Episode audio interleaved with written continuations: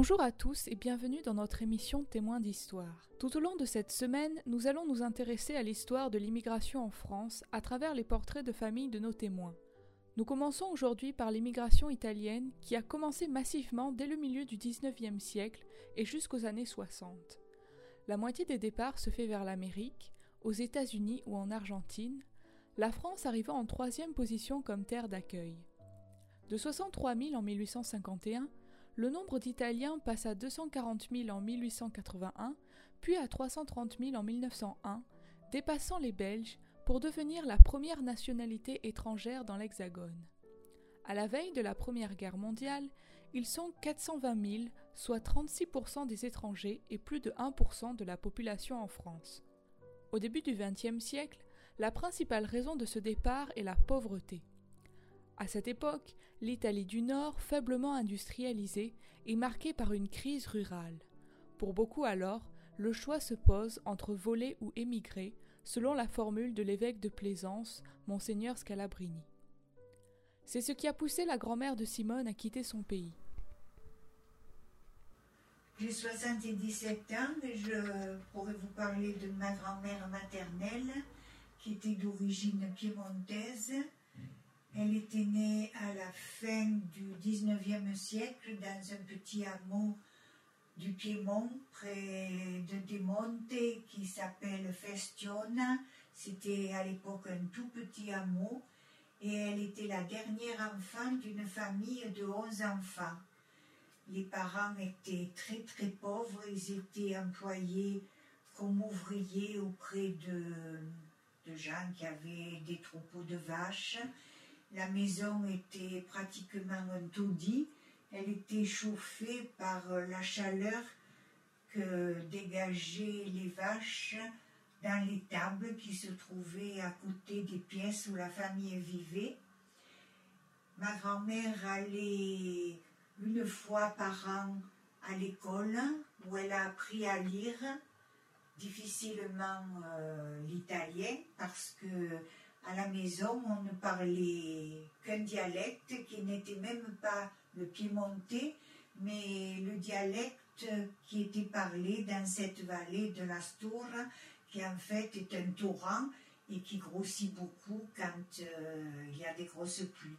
Quand ma grand-mère eut 16 ans, elle, elle, souffrait tellement de la misère qu'elle est partie avec un groupe de de cousins, de voisins. Aux États-Unis, le voyage fut extrêmement long et pénible parce qu'ils voyageaient dans la soute des navires et le mal de mer, le manque d'hygiène, le manque de, de toilettes, etc., rendaient le voyage extrêmement euh, laborieux. Et là, elle est arrivée dans, la ville de Providence aux États-Unis. Je ne sais pas exactement pourquoi, mais au bout de deux ans, elle a quitté les États-Unis et Providence, mais elle s'est installée en France, dans un petit village du Var qui s'appelle Gonfaron, où à l'époque il y avait de nombreuses usines de bouchons. Les morts qui sont les montagnes, fait les collines à côté, étaient couvertes de chêne-liège. Ce chêne-liège était exploité, était débité et on faisait des bouchons.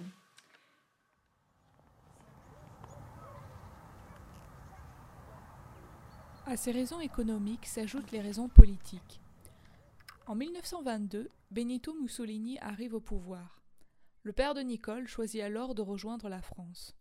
Moi, mon père était. Sa famille n'était pas très riche, mais pas très pauvre non plus. Hein. Mmh. C'était des fermiers. Bon, euh, il a quitté parce qu'il n'était pas d'accord avec Mussolini et puis il n'y avait pas assez de travail pour tout le monde hein, dans l'agriculture. Mais il est arrivé avec rien. Je suis sûre quand il est monté sur ce train, il devait avoir euh, la petite valise en carton là, qui caractérise les, immigrés. Et il avait, là c'est un de mes frères qui les a ramassés, deux gros dictionnaires, un dictionnaire français-italien, puis un dictionnaire italien-français. Et je les ai toujours vus à la maison, ces gros livres énormes. Et parce qu'il ne parlait pas, pas français, hein. il avait passé son certificat d'études italien euh, grâce au curé, mais c'est toutes les études qu'il avait faites. Hein.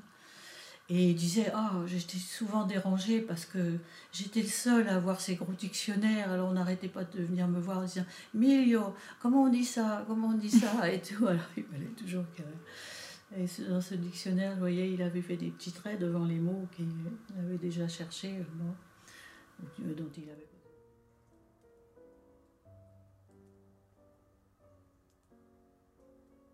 La famille de Claude, quant à elle, fuit la répression fasciste. Écoutez, alors mon histoire, euh, elle est simple. Je suis euh, typiquement un produit européen, si on peut dire. Parce que je suis né d'un père euh, belge dont les grands-parents étaient espagnols et je suis né d'une maman italienne. Alors, puisque c'est ma maman italienne qui vous intéresse probablement, dans ce qu'on vient de se dire. En fait, ma mère était italienne, elle est venue en France à l'âge de 11 ans et elle a fui l'Italie avec ses parents dans les années 30, c'est-à-dire les années où régnait en Italie le fascisme. Sachant que mon grand-père était un communiste et en tant que communiste, euh, il ne pouvait pas travailler parce qu'il avait droit au travail à cette époque-là en Italie, seuls euh, les gens qui avaient une carte au parti Donc ils sont arrivés en France avec ses frères, puisqu'ils étaient tous euh, communistes dans cette famille-là,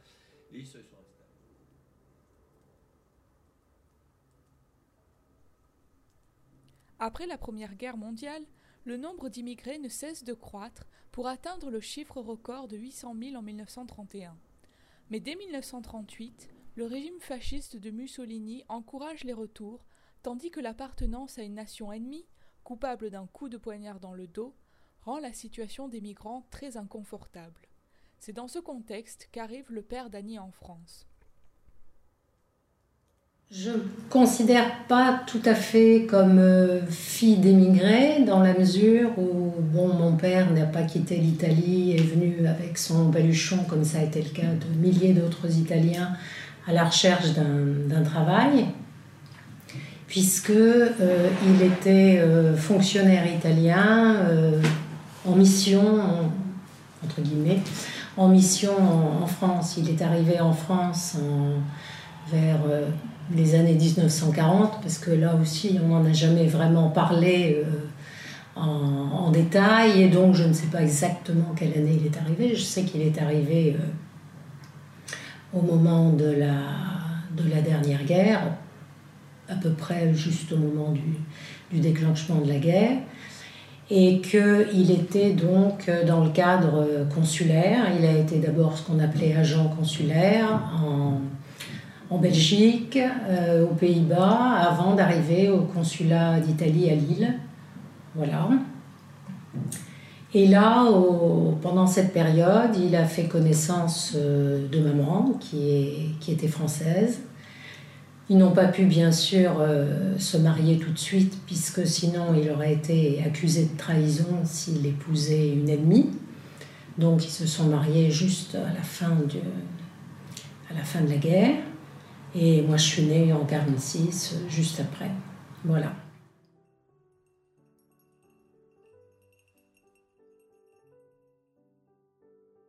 Beaucoup d'Italiens choisissent de s'installer dans le sud de la France et d'y construire leur vie en s'intégrant à la population, comme l'a fait la grand-mère de Simone. C'est là qu'elle s'est installée, donc elle avait 18 ans quand elle est arrivée à Gonfaron, et c'est là qu'elle a fait sa vie.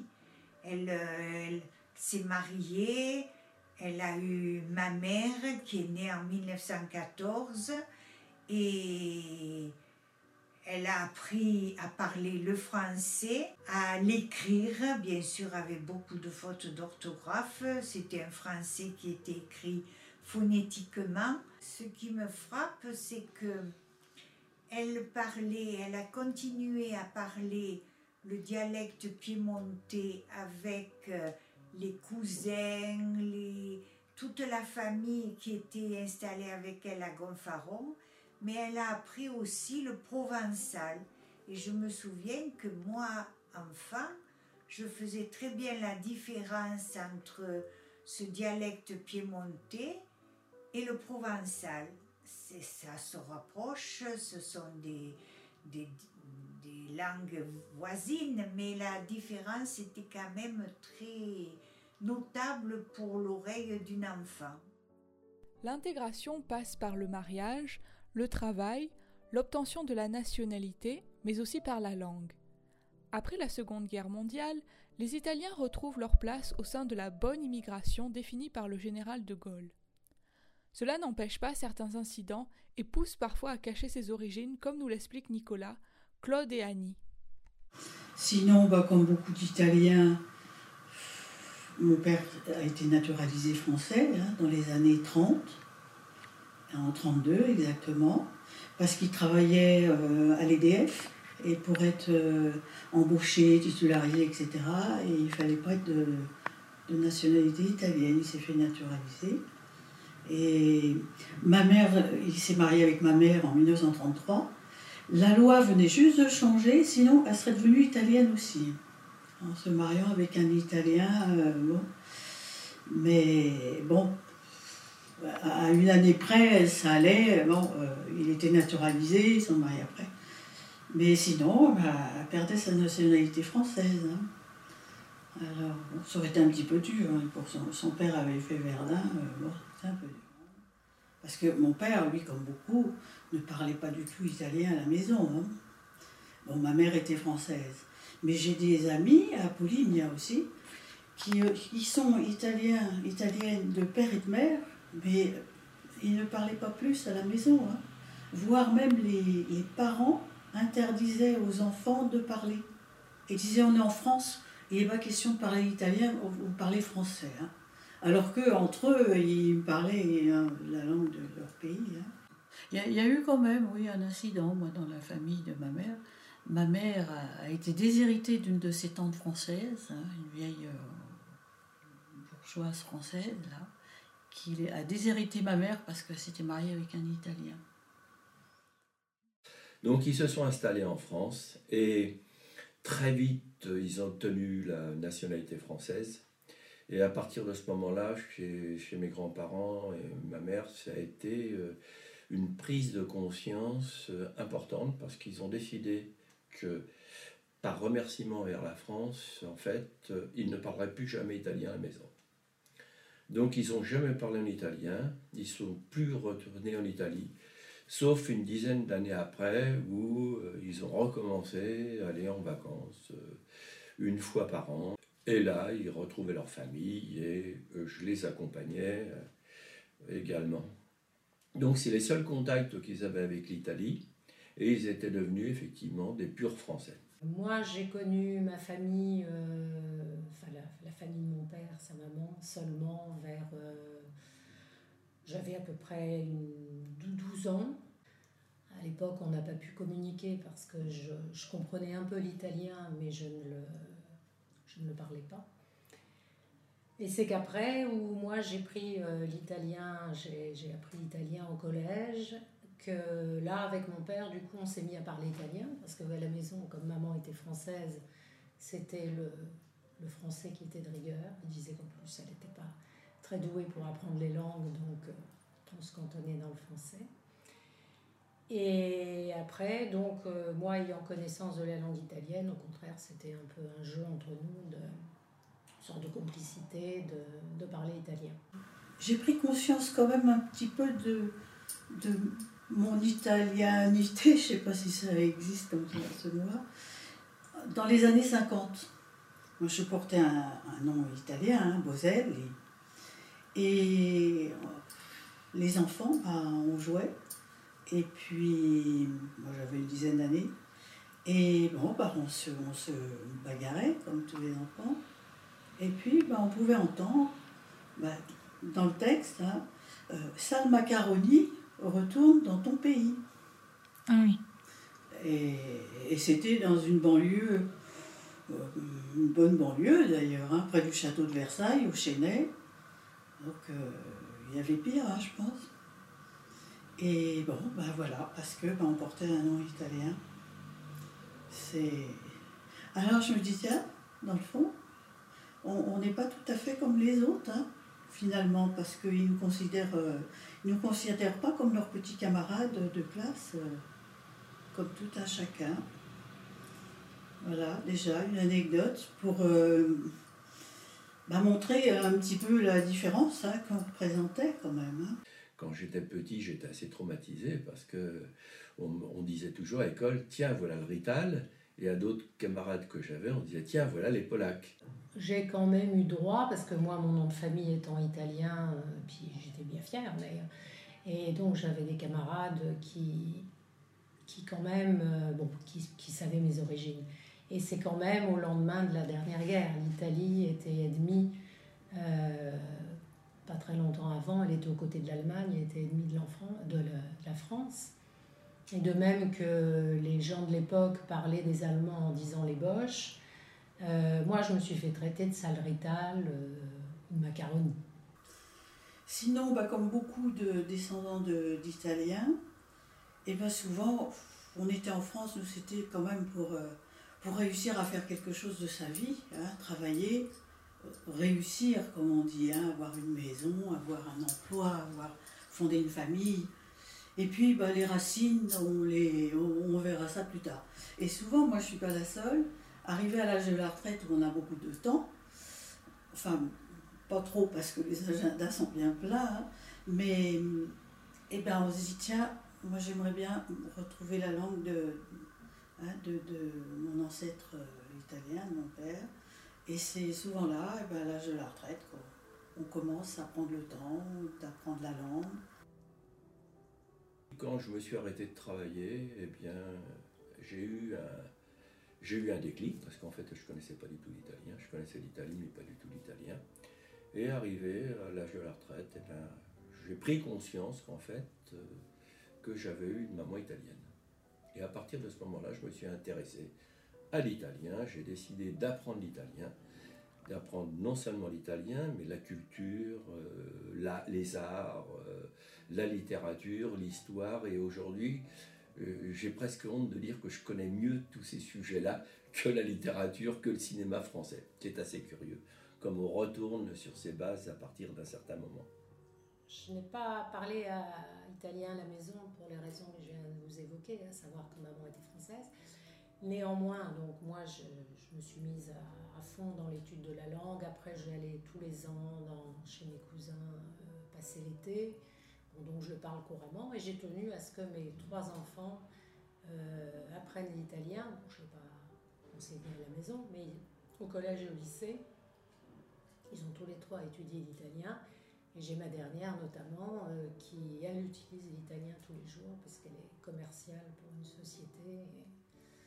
Voilà, c'est pareil. J'ai toujours emmené mes enfants tous les étés et après mes petits-enfants en vacances en Italie. Donc, euh,